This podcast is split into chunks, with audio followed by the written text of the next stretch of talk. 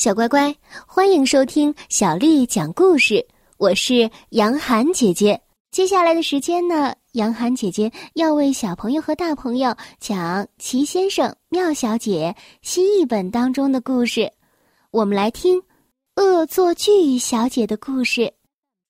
作者是来自英国的罗杰·哈格里维斯，翻译叫做任蓉蓉，是由人民邮电出版社。为我们出版的《恶作剧小姐》。阳光小姐看着窗外，回想着上星期发生的所有事情，许许多多的事情，许许多多糟糕的事情。有些事情只是有点糟。傲慢先生的网球拍线被人换成了意大利面条，贪吃先生奶油面包里的奶油被人换成了牙膏。有些事情真的很糟。豪华小姐想冲澡，却淋了一身的墨水。有人在担心先生的墙上画了几道裂缝。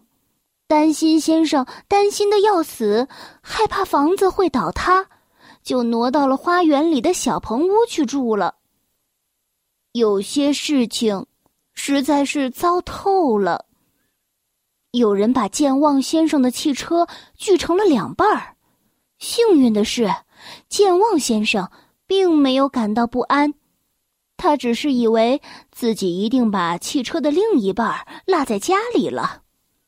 还有人趁整洁小姐出去度假，偷偷的溜进了他的房子，打开了所有的水龙头之后跑掉了。整洁小姐很不开心，因为当她回家一开门的时候，一屋子的水扑面而来。没有人知道这些坏事儿是谁干的。不过，阳光小姐想到了一个人，这个人很可能暗中做了这一切。阳光小姐喃喃自语道：“有可能是恶作剧小姐。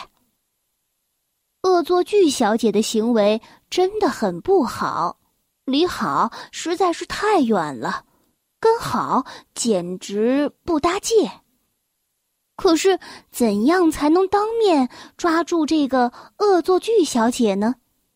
阳光小姐想了又想，终于她有了主意，一个非常聪明的主意。第二天，小镇广场上贴出了一张海报，说是即将举办一个大赛。寻找上星期发生过的最离谱的骗人把戏和恶作剧，一等奖将得到免费度假的机会。看着这张启事，恶作剧小姐对自己说：“哈哈，获奖实在是太容易了，那假期就将是专门为我准备的。”转眼间，比赛的日子就这样到了。中午的时候，一大群人聚集在了广场上。广场中央搭起了一个舞台。阳光小姐走上台，叫大家安静。她向大家解释比赛的程序。大家安静，安静！我宣布，每个参赛者将上台讲述他们的骗人把戏。然后由评委小组确定一位赢家。第一位上台的是恶作剧小姐。恶作剧小姐迫不及待的来到了台上，她实在是太兴奋了。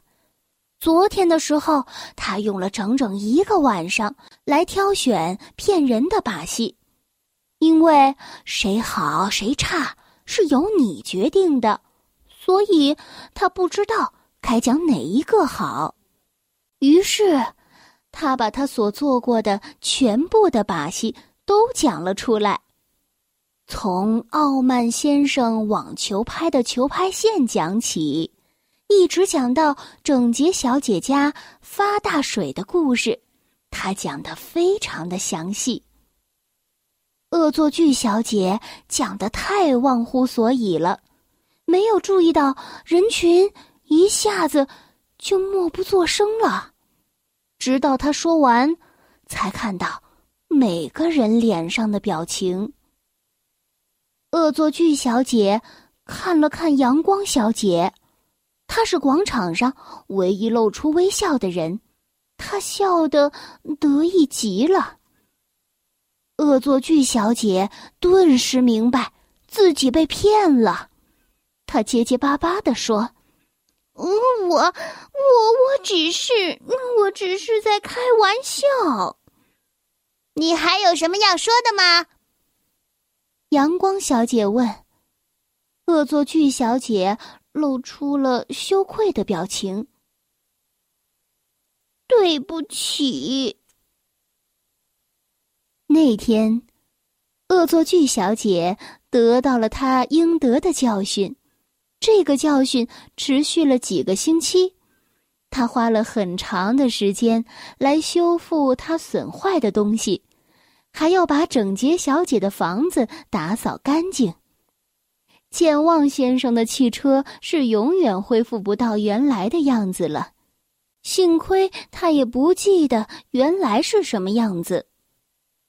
不过，恶作剧小姐要做的这些事情，跟她站在台上被一群人盯着看相比，不知道要轻松多少倍。他已经很久没有想过再搞恶作剧了。那天，另一个人可能也会受到同样的教训，那就是恶作剧先生。他还没上台就离开了位置，溜回了家。一到家，他大大的松了一口气。这就是恶作剧小姐的故事。小乖乖，今天的故事就为你讲到这儿了。如果你想听到更多的中文或者是英文的原版故事，欢迎添加小丽的微信公众号“爱读童书妈妈小丽”。接下来啊，又到了我们读诗的时间了。今天杨涵姐姐要为你读的是唐朝诗人许浑写的《谢亭送别》。《谢亭送别》，唐·许浑。劳歌一曲解行舟，红叶青山水急流。日暮酒醒人已远，满天风雨下西楼。小乖乖，晚安。